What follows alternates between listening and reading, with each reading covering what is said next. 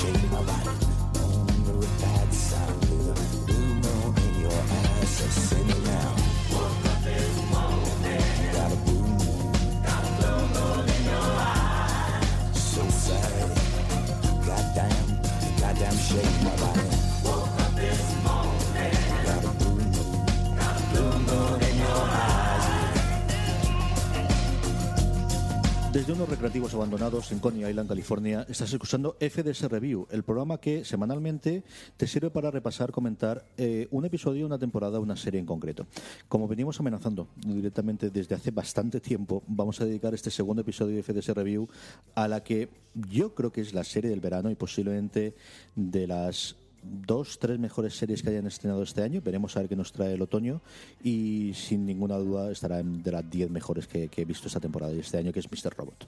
Eh, con ese parón intermedio, con ese a la espera todavía de cuándo va a venir a España, de cuándo lo van a traducir para que muchísima gente se ponga a, a verla. Pero eh, como os digo, vamos a hablar de Mr. Robot. El formato, mm, vamos a hablar primero un poquito generalmente de la serie sin meternos en spoilers ni de la temporada demasiado, ni del último episodio y luego posteriormente pues hablaremos ya así sin ningún tipo de corto de qué lo pasa, qué nos ha parecido el último episodio y qué esperamos para la segunda temporada que recordemos que está renovada desde el principio. Tanta confianza tenía la cadena americana USA Network que antes de estrenar el primer episodio ya había eh, firmado la segunda.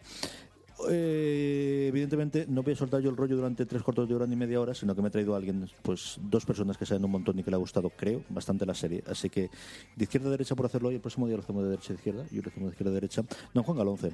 Hola, ¿Cómo buenas estás, tardes, ¿qué tal? ¿Qué ¿Te ha gustado o no te ha gustado? Primero, empecemos por ahí. Mucho. Así me gusta. Don Roberto Pastor, Muy buenas. ¿te ha gustado o no te ha gustado? Me ha gustado. Me ha gustado. Sí.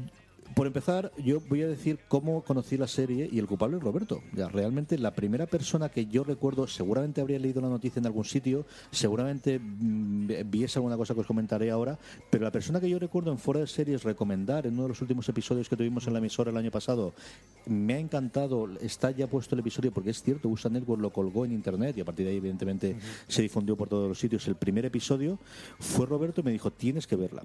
Y claro, Mr. Robot tenía para mí dos cosas que me tiraban, tres cosas, mejor dicho, me tiraban para atrás. Primero era USA Network, que es cierto que a mí hay series suyas que me han gustado y Suits posiblemente era un medio punto de inflexión de dejar de hacer el tipo de programa clásico que los americanos llaman de cielo azul, que era todo muy bonito, todo muy vistoso, y pero normalmente no tenía demasiada chicha, algo que podía ser, por lo que a mí me han dicho, mucho más a una serie con más, más enjundia y con más interés. Entonces me tiraba para atrás el que fuese USA, me tiraba para atrás el nombre, a mí Mr. Robot era Mr. Roboto, Domo Arigato, Mr. Roboto, y digo, no sé cómo funcionará, esto me tiraba, y luego, claro, es que estaba el mataseries de Christian Slater detrás, el cual, Mr. claro, Gafe, es Mr. que, Gafe. es que, eh, eh, es decir, eh, Cristian, yo te quise mucho en sus momentos y, y tengo recuerdos gloriosos de cine contigo, pero hijo mío, llevas cuatro añitos que ríete tú de, de Nathan Fillion. Le tomó el relevo a Nathan Fillion después de- de- del este. Pues me equivoqué totalmente, Roberto. O sea, realmente era, era una serie espectacular. ¿Dónde, ¿Dónde fue la primera vez que la viste tú y cómo, cómo llegaste a ella, Roberto? Pues yo esto no lo hago a propósito, lo prometo. Yo descubrí Mr. Robot gracias al wrestling. Mentiroso. Eso es porque tenías que colar el wrestling como No, fuese. Y explico por qué. Porque eh, USA Network es el canal que emite eh, la WWE de Estados Unidos, concretamente el programa de los lunes, que es Raw, que es el más conocido. Y yo, claro, yo para ver el wrestling pues lo veía directamente pues un ripeo de- del canal. Que normalmente le quitan la publicidad. Cuando hacen un corte publicitario, pues tú ves un corte y, no, y automáticamente no ves nada. Pero esto, es- esto fue ya semanas antes de que se filtrase, de que se pusiese el primer episodio filtrado, no el que es la, la primera emisión, pues salió una promo de Mr. Robot En el... Y yo pensaba que como no lo habían cortado, era una promo de cuando presentan un nuevo luchador, que hacen como un vídeo de... Sí, sí, es verdad.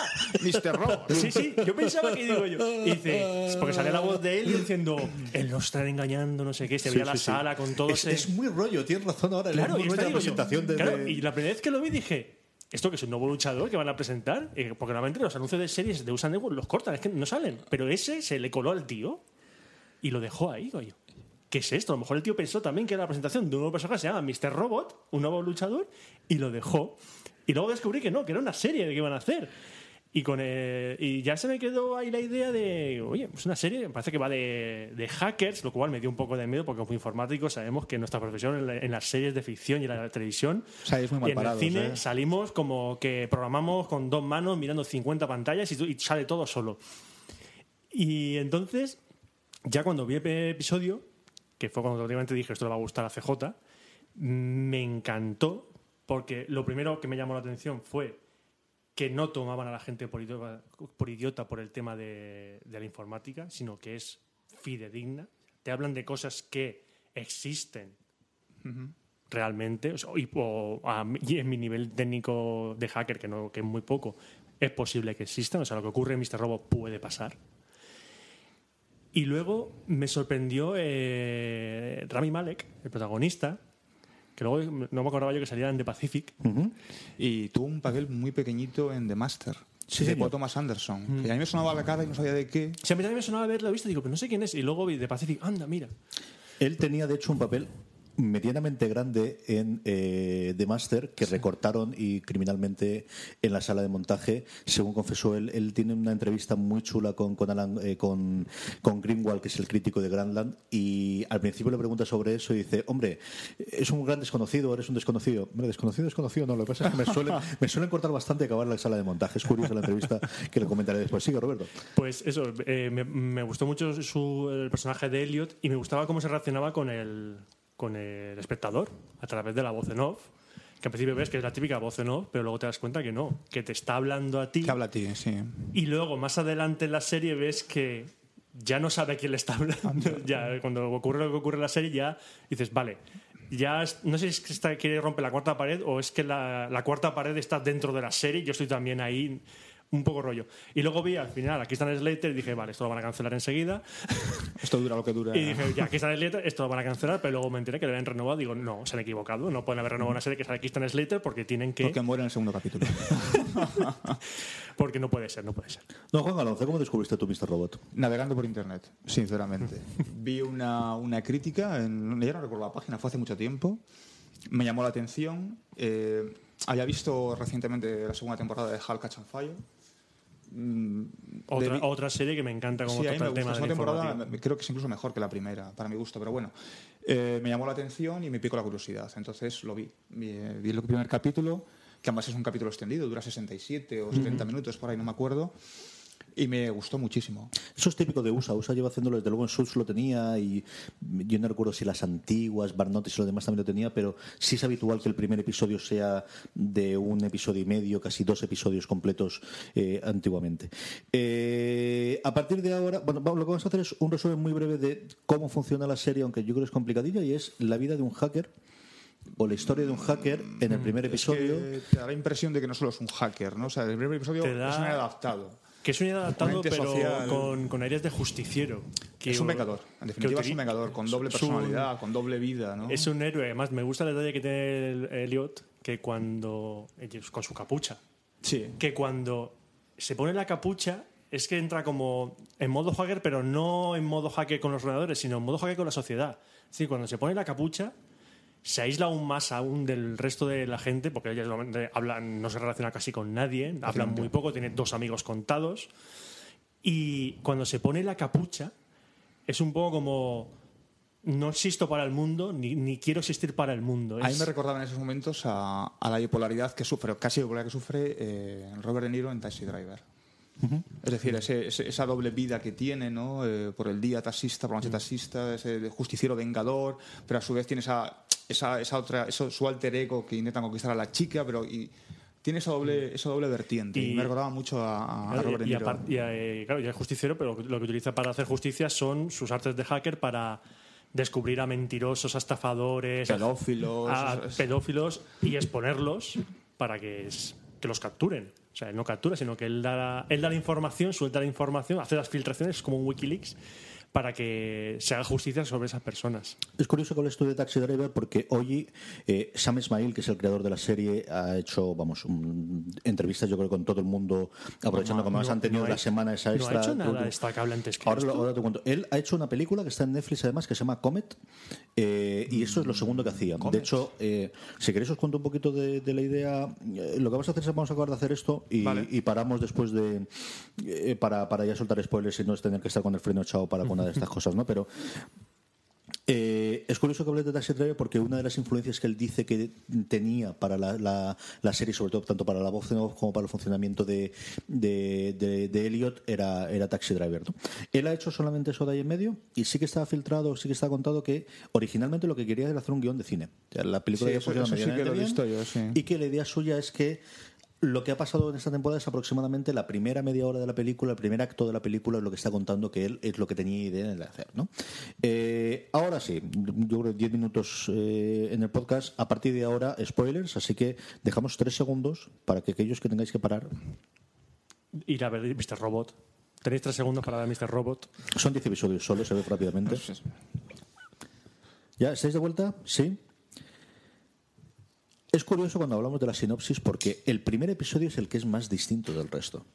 El- Es el primer episodio es el que crees que la serie va a funcionar sobre él, o al menos a mí la impresión es, es una buena serie, es chula, él es un personaje cojonudo, es- él es un gran intérprete, y lo que va a hacer es cómo él va, con una larga trama detrás efectivamente de esto de que el Mr. Robot le va a llevar por el camino de qué pueden hacer, pero él todos los episodios se va a dedicar a combatir el mal y a combatir el este y a relevar. Cambia el segundo. Y, a- y El es segundo cambia. alucinante como cómo un Dexter. Es como Es un, que va a es- ser, es un Dexter. piensas que va a ser como Dexter, que tiene sus capítulos, mm, sus casos, por así llamarlos, asesinatos, y luego va a estar la trama global que en, pues, abarca a Elliot con Evil Corp, con su, Con, su e, con E-Corp. E-Corp, E-Corp. que me encanta el no- que hayan cogido el nombre Evil Corp. O sea, es que en la serie me- es una cosa que me encanta de la serie que te cogen la metáfora y te la plantan delante. Tiene varias. O sea, O sea, a mí me- es- me, sorprende mucho los, los, los- Cuando él ve, ve en el metro los anuncios, Sí, y los y los imagina como los no como son en realidad. Y claro, cuando más adelante Y ves. eso, eso a mí me recuerda a Matrix. Pero cuando luego ves, ves,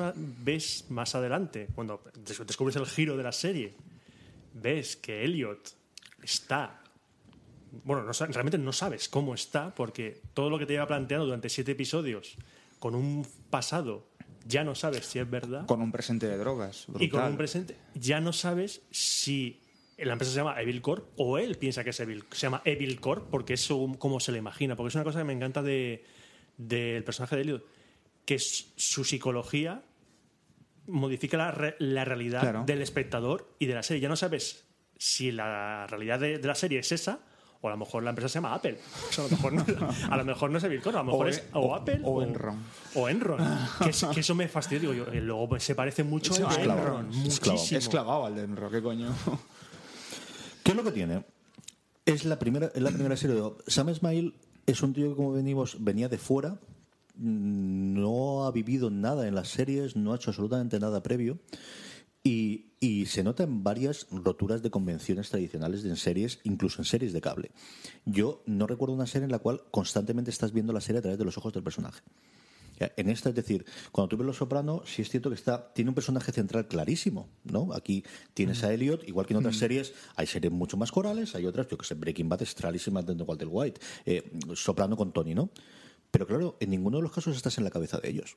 Siempre ves el mundo alrededor, pero nunca lo ves con la óptica que aquí sí ocurre. Aquí tú estás viendo la serie a través de los ojos de este personaje, con la voz de off, en off de lo que está pensando este personaje, de meterse en su cabeza, que es algo que siempre se ha dicho que las series no puede funcionar, que tienes que mostrar y que no puedes meterte en esa parte, que para eso está la literatura. Y por último, esa rotura constante o constante o varias ocasiones en la cuarta pared en la cual no solo está reflexionando él, sino te está hablando a ti. No. O está hablando a una tercera persona, o Dios sabe aquí, o está hablando directamente al personal. La voz al- al- al- no funciona siempre, ¿eh? y a veces es muy cansina. A mí me gusta mucho Y en siempre. este Sí, caso ah, depende a mí. Es que depende, ¿eh? ha habido, en el, en el último episodio, en el episodio que metieron ayer, te das cuenta que mm, no lo dice exactamente, pero te da a entender que a quien le está hablando con la voz en off es a Mr. Robot. A- al porque llega un momento que se pone a, a hablar diciendo, ¿dónde está? ¿Dónde estás? ¿Dónde est-?" No sé si está hablando de ti o le está hablando a él. O sea, es, es En la escena del coche, dices. Sí, cuando, está con el coche, está en el coche desesperado, Ajá. cogiendo Está todo, buscando y está buscando coche, y luego sí. se pone a gritar, ¿dónde? Aparece ya, aparece, aparece. Es- Pero él no lo hace en voz en off, ¿eh? lo hace gritando. Lo hace él. pero al gritando. principio me, sonaba Yo, poco- no, yo al menos la interpretación, o, o cuando lo vi yo, Roberto, siempre he pensado que la voz en off o es al espectador o es a algo Espera. que es otra no, creación estoy pensando, que haya... estoy pensando en la, en escena de Times Square y ahí sí que le habla a él y luego le habla a la voz en off. Sí, Sí, al final. Ajá. Sí, Cierto, sí, es cierto, cierto, cierto. De todos modos, a mí la voz en off, ya te digo, no, no siempre me gusta. Me, me gusta aplicar, me gusta, en depende, en depende de qué género. Por ejemplo, el género negro sí me gusta mucho, ¿no? Porque no tiene con quién hablar. Generalmente el investigador es una persona solitaria, un personaje único, etcétera. En este caso, sí. ¿Por qué? Porque al fin y al cabo volvemos a lo mismo. Él es un solitario. Mm. Entonces tiene que buscar a alguien. Y yo creo que durante ciertos momentos, eh, y estoy de acuerdo con Roberto, habla constantemente, a veces consigo mismo, a veces contigo y a veces con Mr. Robot. Y está bien, está bien planificado, pero en exceso yo creo que es cansado.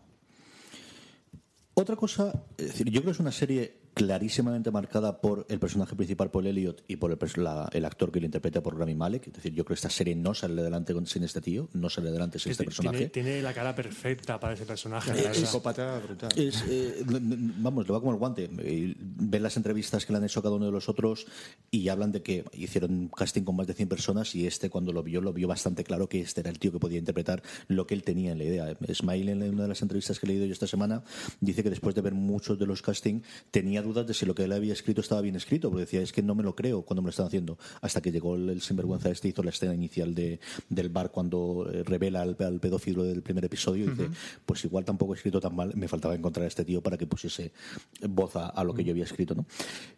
Pero como os digo, a mí me parece que es, y creo que es un, un ejemplo de las grandes series de teniendo un personaje tan, tan claro que es el personaje principal, tan buenos secundarios. Creo que tanto actores como personajes, es decir, hay. Ahora Y- hablabas tú de Dexter, ¿no? Dexter quizás es dejando los, los problemas que tuvo las últimas temporadas, pero los secundarios alrededor costaron un montón el, el que tuviesen tanta carne y no eran malos personajes. O Debra tenía. Desde aquí es que hasta el personaje más extraño y último, a mí me encantan todos los secundarios que tiene esta serie alrededor. A mí hay un- el secundario que estás toda la serie primero odiándolo, luego sientes pena por él y luego te encanta, es el, eh, el malo, eh, Tyrell. Tyrell. Tyrell. Sea, Tyrell es el típico tío que piensas que es el, eh, el, el trepa, el- porque es el, el ejecutivo más joven de Bill Core que quiere hacer. Es un desgraciado, o sea, el tío es un, un, Bueno, asqueroso, un asqueroso de, con corbata.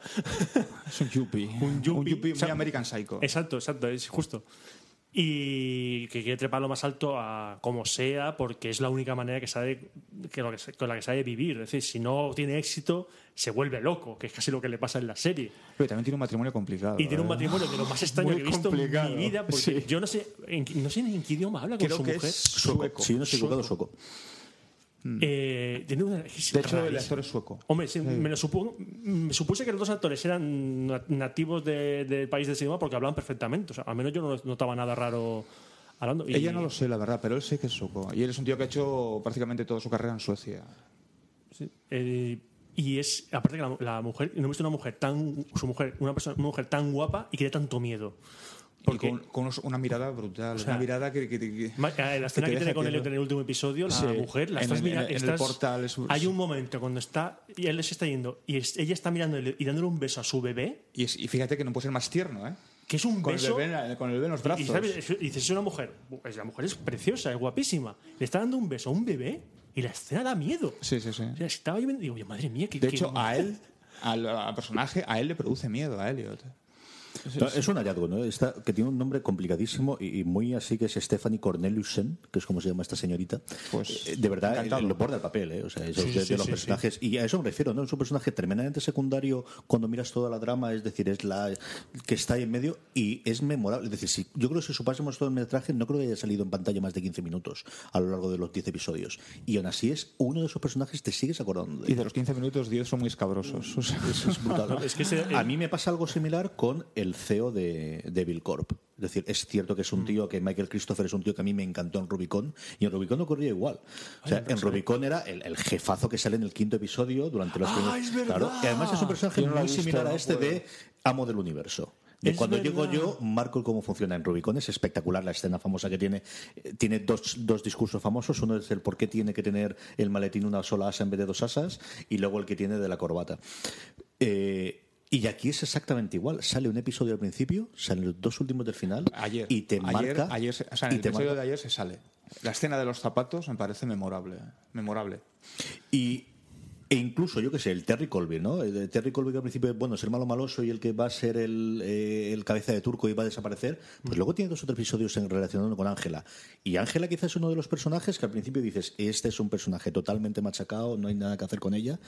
Y a mí el giro que después, el cómo la reconducen. Pero es que hasta el adúltero del, del piloto que dices, este jamás volverá a salir, Sale en el último en episodio. el último episodio te está lo que te está dando a entender es que va a ser una de las eh, eh, m- fuerzas motrices de la segunda temporada. si una- toda una- esa parte de, de la que De tiene la Elliot- psiquiatra. Sí, va a ser una trama, sin duda. Sí. Entonces, claro, estamos hablando de siete personajes.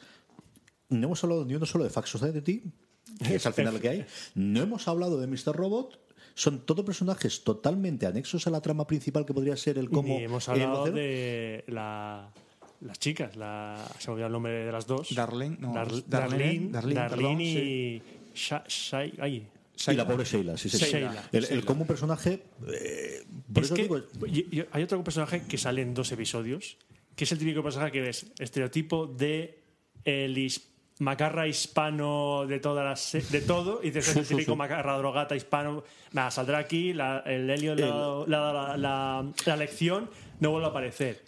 Y anda si vuelve a aparecer y lo que hace. O sea, es que es increíble. Ese episodio, el de la cárcel, Hmm. cuando le tiene que montar a él todo el, el Prison Break Express en un día, ese que- Móvil, episodio... móvil en mano. Ese- yo creo que ese episodio me deja, me deja, me deja más mal cuerpo porque estás. el- estás suf- es un- la serie no es de, de tensión, pero es el capítulo con más tensión que tiene la serie, creo yo, y tiene el final que te deja más cao. A mí me crea mal cuerpo en varias ocasiones, eh, la serie. eh. Me crea mal cuerpo. La serie es sorprendente. Es decir, yo lo que creo es que no hay ni un solo episodio que sepas por dónde tú va a ir. Es decir, en un procedimiento clásico, la, la que dices tú es, este acabaría en la cárcel y esto cosa mariposa y al día siguiente no, no existiría. O lo que ocurre cuando entran en las catacumbas, sabes que todo iba a salir bien, o cuando van lo del eh, cuando entran en, con el servidores en, en Mountain y todo va a ir todo bueno, pues bien. entrará y todo irá bien y ya funcionará.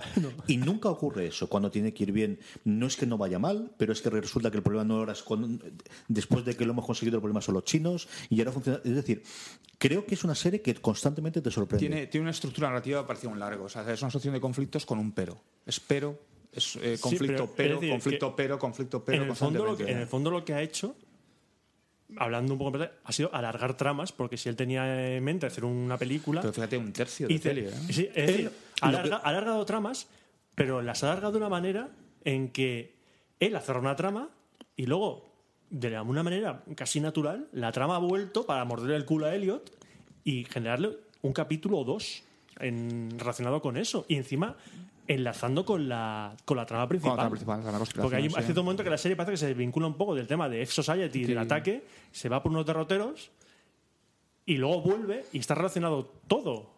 O sea, todo lo que ha le ha pasado a Helio le afecta al tema de, de F-Society. Hasta que llega el capítulo 8 y ya se te queda el culo partido cuando ves el final y dices, no, no. Que ese es, ese es el. Cuando estás viendo el capítulo, Yo creo que ese spoiler no hay que hacerle. Sí, ahora hablemos Sí. de todo. Su- su- su- Vale. El spoiler ese de que, que ese spoiler es tan fácil cagarla, es decir, porque es el típico todo ha sido un sueño delante de los resines, No, por Dios. pero, pero, o sea, simplificándolo mucho, pero bien hecho. Es decir, cierto momento hay un personaje que es el de Christian Slater que aparece durante toda la serie y de repente descubres que ese personaje no existe y que es Elliot. Claro, después a pensar y dices, momento, es el típico giro, pues ahora mm, mm, cambio esto y me cago en la serie. No, eh, es el típico giro que a lo mejor se inventa. Es el, que, que Prison Break lo intentó hacer muchas veces en, en su serie y la cagaba porque cada vez era más ridículo lo que pasaba en Prison Break.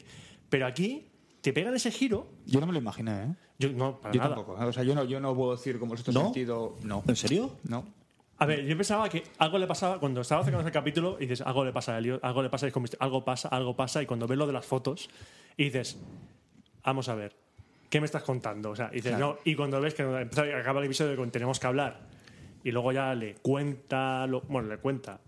te- Se lo capítulo- se y le- cuenta. se le cuenta todo lo que ha pasado. claro, y ya te pones a pensar que el personaje de Leo le podría pasar eso perfectamente. O sea, que podría estar tan, hay tan fatal y tan hackeado él mismo Hay un detalle. que había perdido memoria de todo. Hay un detalle que, claro, que, que, bueno, para toro pasado todos somos toreros, ¿no? Pero hay un detalle que, que te invita a pensarlo. Y es que el personaje de Christian Slater nunca habla con nadie. Sí, sí que habla. En la- Pues yo sí que yo habla creo lo que, que- lo que pasa y en el último episodio lo, de- lo explican. Anda, pues eso me En lo el he último episodio lo explican porque en el último eh, cuando habla el personaje de Mr. Robot es Elliot el que habla. Sí, ¿eh? Si hay una escena- en el último episodio hay una escena que está en un cibercafé Elliot con, mirando lo que hay en el USB que se había Sí, encontrado la patilla de la gafa. Sí, y entonces aparece Mr. Robot Sí, que es la, la escena que tiene él solo consigo y. Mr. Robot le coge del cuello a Elliot y lo tapa contra la pared.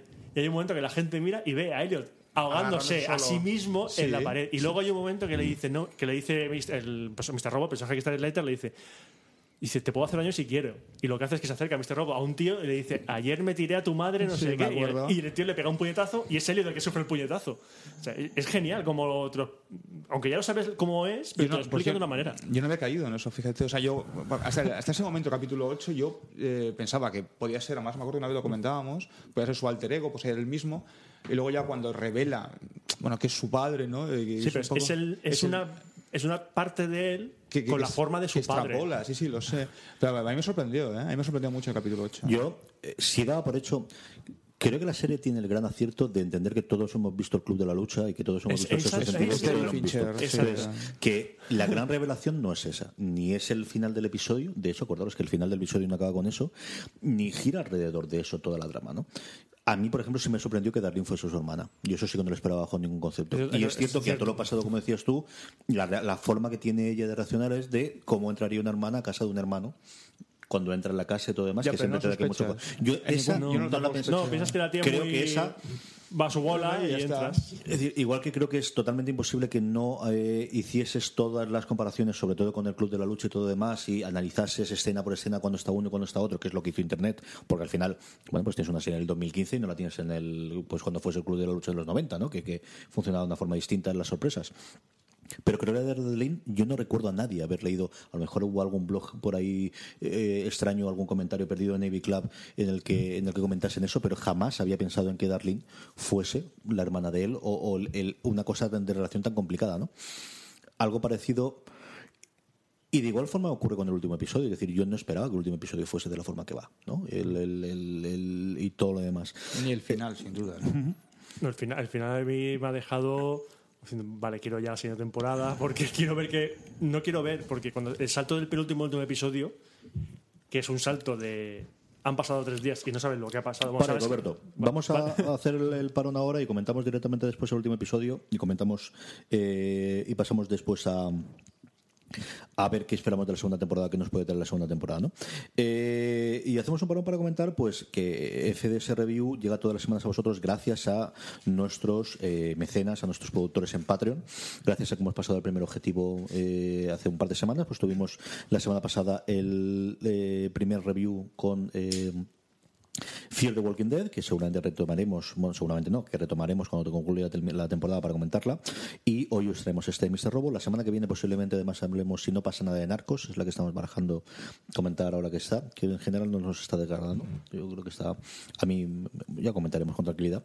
Y luego, además, os traigo otra forma en la que podéis apoyar de una forma incluso más eh, sencilla que, en Patreon, que os agradecemos todas las aportaciones allí y os hablaremos a lo largo del mes de todas las mejores que vamos a tener y de todas las cosas nuevas que tendremos. Patreon.com barra fuera de series, que es la próxima vez que tengáis que comprar en Amazon, acordaros fuera de series.com barra Amazon.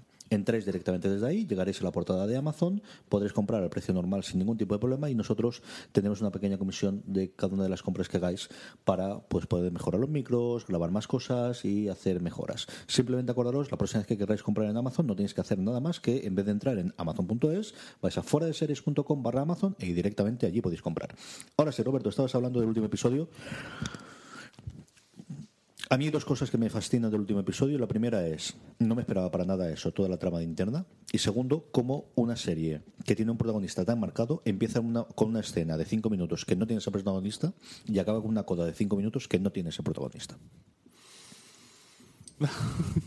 Es, es yo creo que el, último capítulo a mí me ha tenido bastante hipnotizado durante todo el rato.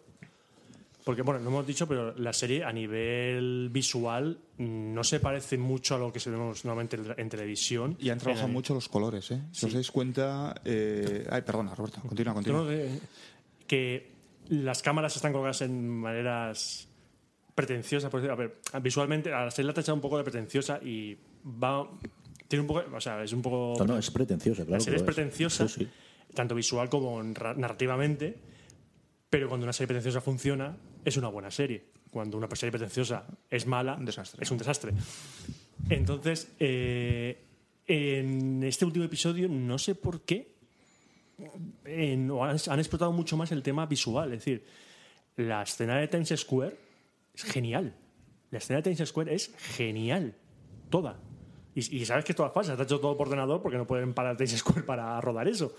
Pero donde la- las referencias, las metáforas visuales con los planos, lo de Helio estampado contra el, el león de la bandera americana, eh, la conversación con su, con su padre, con su madre y con él mismo de pequeño, todo, todo. Y hay una escena del último episodio que me encanta, que es cuando el jefe de Vilcor se acerca al atril para hablar a su gente, que está en alto y se ve en el suelo el logo de Vilcor y la gente reunida. Eso es, digo, Dios santo, qué maravilla de plano. Y qué miedo. Juan, ¿qué te parece el último episodio? ¿Qué te ha gustado más? ¿Qué te ha gustado menos? Coincido con Roberto en la, en la escena de Times Square y en el comienzo.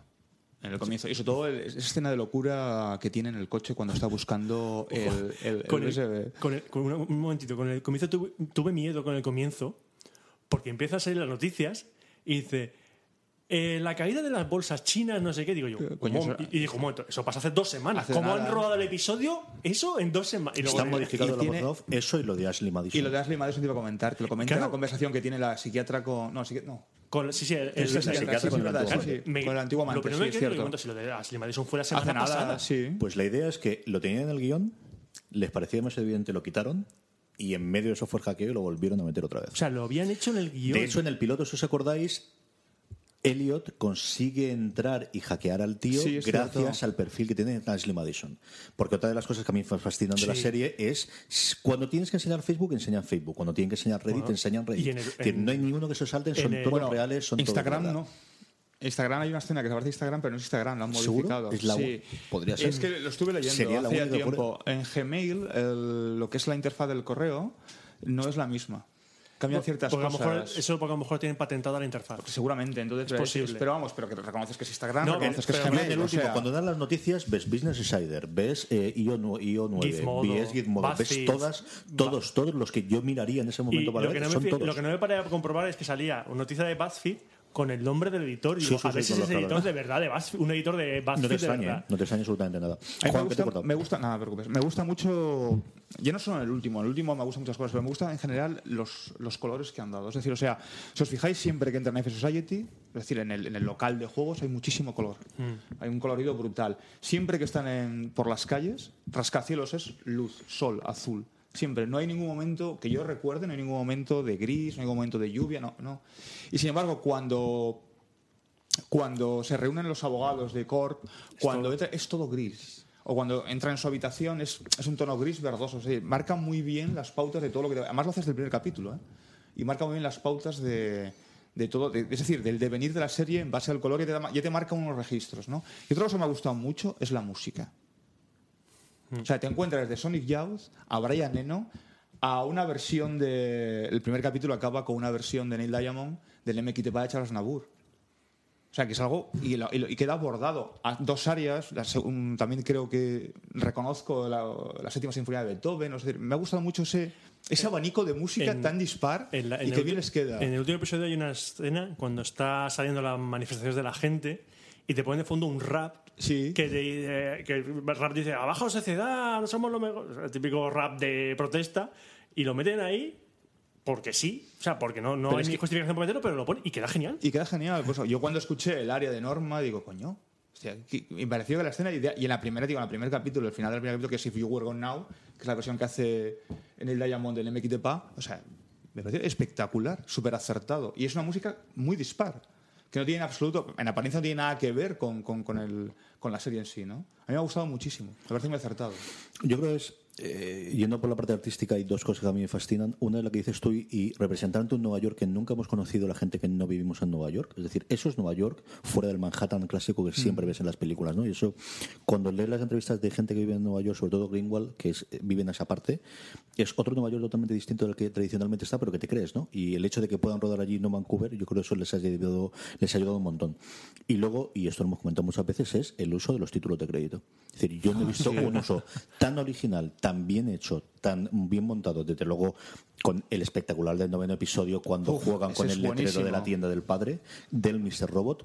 Es decir, hay títulos que toda la vida se nos quedará. Es decir, yo siempre tendré los títulos de crédito de más en la cabeza, de los Soprano y de los demás, pero que sean que hayan utilizado esos títulos de crédito como un elemento más de la serie narrativo, de verdad, con el, episodio estrella, que es el noveno episodio de la tienda, que es espectacular, el giro de las temporadas y de los años, hasta que al final llega a ser el cajero de Bill Corp, que luego es el, que, el, cajero que no funciona en el último episodio.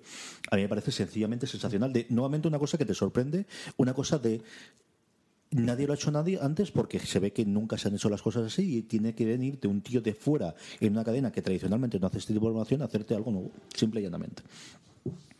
Y luego del último episodio, a mí me parece, una vez más, que me sorprendió el salto del tiempo.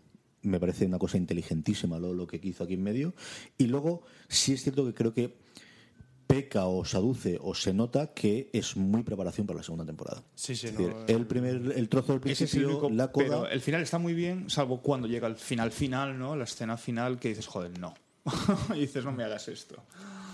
Y A mí es es una un- cosa que me cabrea de la escena final y es cuando le está contando la historia de Nerón y en medio le salta la alarma y entonces que el personaje de, de Christoph, es decir, el máster del universo, no conozca qué leche estaba haciendo Nerón con la lira, me, me mosquea. Sí, pero es Porque- para, es para jugar con el hecho de que el chino, el que me parece lo más peculiar el personaje lo que controla el Es, tiempo. es otro personaje secundario memorable. ¿Cuánto sale el tío? Es- ¿Seis esa escena- minutos? esa escena y y la otra. otra. El otro eran cuatro minutos y esta aquí cuatro minutos. No, no, Desde que lo identificas a él, la, tres otra, la minutos. otra eran tres minutos porque lo dice él. Son tres minutos. Secundario, se- secundario es un eufemismo, ¿eh? Es, es- es espectacular.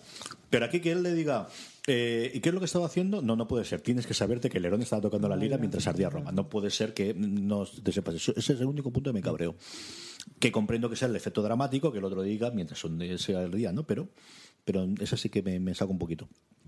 Más cosas que os haya gustado del final o de la serie completo. Yo mm, es que me quedo con con el- un poco el- la vuelta de toque que le han dado al hecho de, de relacionar el personaje principal con el espectador.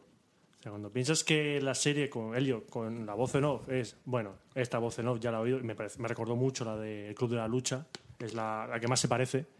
Digo, vale, esto va a ser como, el club de la, como la voz en off, el Club de la Lucha, tal. Luego tiene su giro lo de la voz en off, porque forma, o sea, su- su- la voz en off, que es él hablando con el espectador, forma parte de, su- de su mm, enfermedad.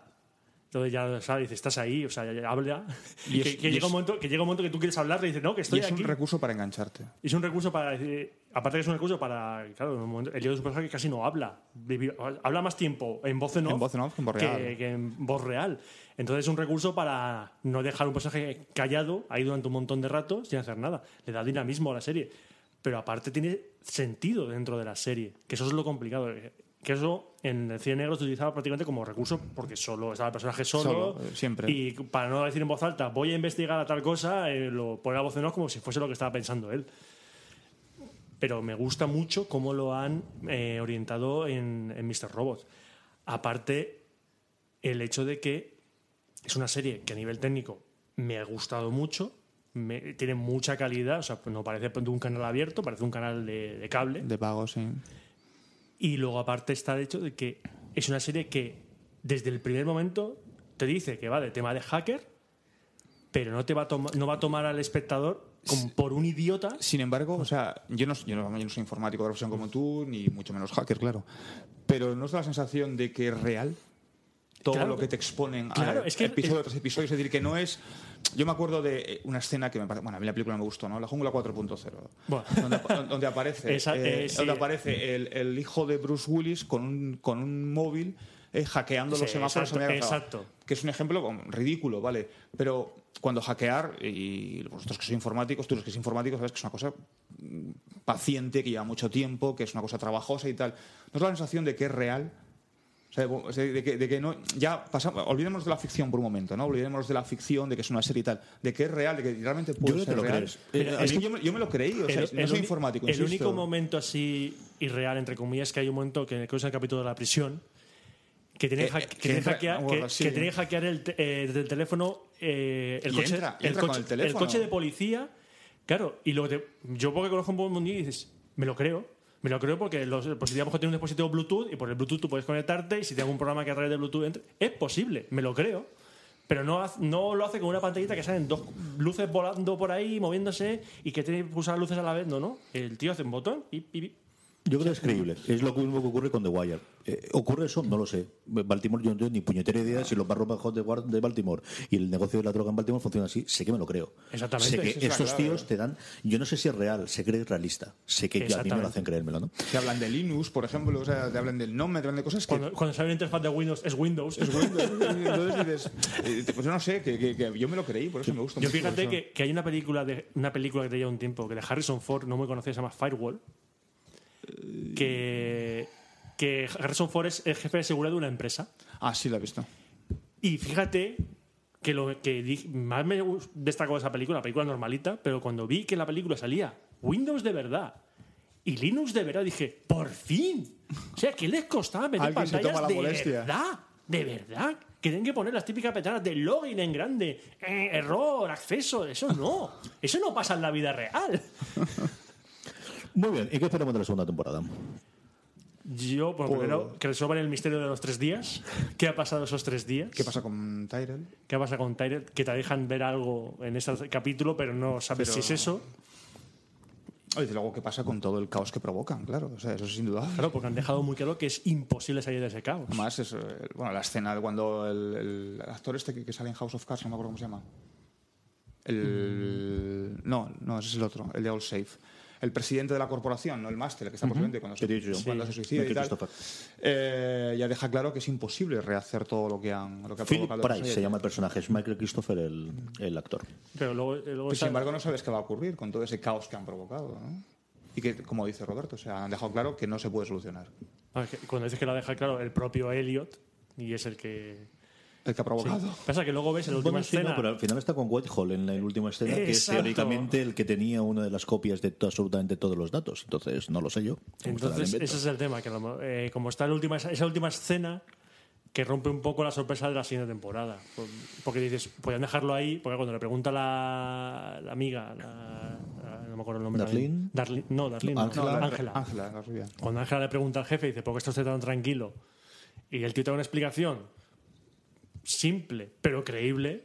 Porque claro, a ver, ponle tú a rechistar al jefe que, que- que es por eso. Ya que te paga, cuidado. Y Eh, entonces, claro, pero luego ves que el tío está en la reunión esa y dices, vale, eh, esto aquí pasa algo más. Pero bueno, te da, te da muchas ganas de, de ver ya la segunda temporada para aclarar no solo una trama, sino vale. Y la primera trama es quién llama a la puerta. O sea, ¿Quién quedas- está llamando a la puerta tan insistentemente? Y, y cuando llama a la puerta, la expresión que tiene él no es la expresión asustadiza, no es la presión, esa, esa, esa- esa mirada que tiene tan, tan psicótica, tan paranoica. No, no, no es. Es algo que está esperando, en realidad. Parece que es algo que está esperando. O sea, cambia mucho el ritus de la cara de todo. Casi toda la, la- la- casi- casi toda la, la serie, él siempre tiene una cara eh, paranoica, ¿no? O sea, y sin embargo, en ese momento, la última escena, cuando se gira y mira hacia la puerta y se levanta, no. Es muy curioso. Yo lo que espero es que el pobre Christian Slater siga trabajando, que el pobre se lo ha currado y ya me- se merece que Lo hace bien, ¿eh? Lo tiene hace ganas dinero, hombre, tiene que tener una familia, seguro tiene que tener sus gastos el pobre, alguna hipoteca por ahí y no está mal que, que siga empleado. ¿Qué más cosas espero? Yo creo que eh, la segunda temporada de esta serie tiene un hándicap y es que ya no va a ser una cosa mm, por debajo del radar y desconocida y que no haya nada. Es decir, es, Genera, genera mucha expectación. ¿eh? es significativo que es una serie que todo el mundo se ha cansado a partir del tercer cuarto episodio. Es curioso porque además las últimas dos o tres semanas eh, en la crítica americana a través de a partir de un par de artículos que hubo se está hablando mucho de si se ha llegado a un tope de ficción que yo creo que es recurrente. Yo creo que todos los años estamos hablando de no se puede ir a más y no funciona más y así no hay forma de descubrir series nuevas Y en cambio llega aquí el caso de Mr. Robot, es una serie que se ha descubierto. Recuerda el Es- año pasado True Detective. Pero yo creo que esa sí venía por la HBO y Sí, tenía pero- los dos nombres detrás. Eh, Fíjate esa que la pasada segunda temporada de True Detective. Por eso, eh, eh, es que precisamente eso iba. O sea, la primera temporada fue una temporada que fascinó a propios y extraños. Pero esa yo y creo la que segunda sí. temporada ha decepcionado a propios y extraños. Eh, es decir, Tenían los números desde el principio. Yo, yo creo que esta sí es una sorpresa. Esta ha venido absolutamente nada, de no sabías por dónde funcionaba, de un tío totalmente desconocido, con unos actores de los cuales el más conocido, insisto, era un tío que se había cargado cuatro series en cuatro años, como Christian Slater, y todo lo demás por ahí detrás. Es significativo, por ejemplo, AV Club, que es el, eh, el portal que tiene eh, Onion, tiene un portal de, de cultura en el cual lo que hacen sobre todo, aparte de noticias, son reviews de series y hacen reviews de un porrón de series. Un porrón puede ser 50 o 60 series. Mr. Robot no empezaron a hacer las reviews hasta el tercer episodio. Es que. Es y mm, estos sí. hacen reviews de un porrón de series desconocidas en canales extraños, yo qué sé, de- un Manhattan, por ejemplo, de TGW, de un montón de series por la- El que estos tíos no lo descubriesen hasta el tercer episodio y fuese la gente que les dijese, oye, tenéis que hacer el review de esta, tenéis que hacer el Es review que, de estas, eh, es, es algo que no les va a ocurrir en la segunda temporada. eh, va a haber muchísima dependencia, va a haber muchísima expectación de qué es lo va a ocurrir y, y creo que nadie puede decir que ninguno de estos episodios haya bajado el nivel a lo largo de la temporada. Mm. Y pues al final, esto cuanto más para arriba, más dura puede ser la caída si alguna Sí. cosa baja, ¿no? Es, es que lo, lo que le pasa a Mr. Robot es que no es una, a menos con esta primera temporada, es que no es una serie que puedas ver por dónde va con cuatro episodios. Es que tienes que ver la temporada entera, pues cuando estás llegando al, al final de temporada, te cambia la perspectiva de la serie completamente. Entonces ya dices, vale, yo pensaba que esto iba a ir por un camino y no. Ese, ese típico giro que hacen algunas series en su tercera temporada, como hizo Person of Interest, que dicen que la tercera temporada cambia completamente la serie. Mr. Robot lo hace en la misma temporada. La misma temporada empieza de una manera la serie, la primera, y acaba de otra manera completamente distinta. Pero- yo te creo cambia por- tres veces por el pero yo creo porque no está escrita como una serie. Yo creo que es que no está escrita como una serie. Como, eh, lo comentaba antes Carlos, ¿no? que hablábamos de que él, tenía un largo preparado y tal, no sé qué. Él empezó a escribir un largo cuando llevaba 90 páginas y solamente llevaba el primer acto porque tenía claro que era el primer acto dijo. mm, Y entonces él cuenta en la entrevista que llevaba como 70 o 80 páginas escritas. Era el momento en que revelaban que Mr. Robot era el padre y que era ficticio. Y en medio empezaba, y entonces descubrió el personaje de Darlene, decidió que Darlene era la hermana, y entonces cuando ya tiró la toalla, porque dijo, con esto ya tengo muchísimo más para escribir, solamente el primer acto, esto es imposible, que es una película, y empezó a desarrollarlo como serie. A mí, es lo que comentaba antes, a mí me parece una sucesión de conflictos constantemente, pero con peros, con peros, con peros, con peros, que es al final lo clásico de una estructura Sí, narrativa, pero- ¿no? De- pero- de, largo.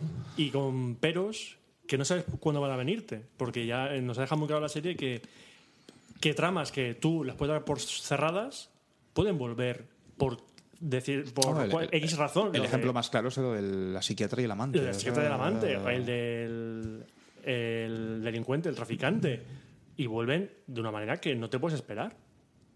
Y de, y de- y una manera que es completamente creíble que puedan volver así. Pues hablando de volver, seguro que, bueno, volverá, desde luego Mr. Robot, eh, al menos por mucho tiempo, y estaremos esperándola seguro. Ya esta es una de estas que sí o sí veremos la segunda temporada, y además hablaremos durante muchísimo, se girará un montón antes. Como tengo un episodio malo, va a llover mm, Bofetada. vamos, por todos los lados. Contratarán a Bisbao para su temporada y la cagará. Pero no la culpa no la tenía solo Bisbaum, es, es, eh, es un poquito de No, eh, bueno, el Taylor Cage. Taylor Cage lo tiene peor.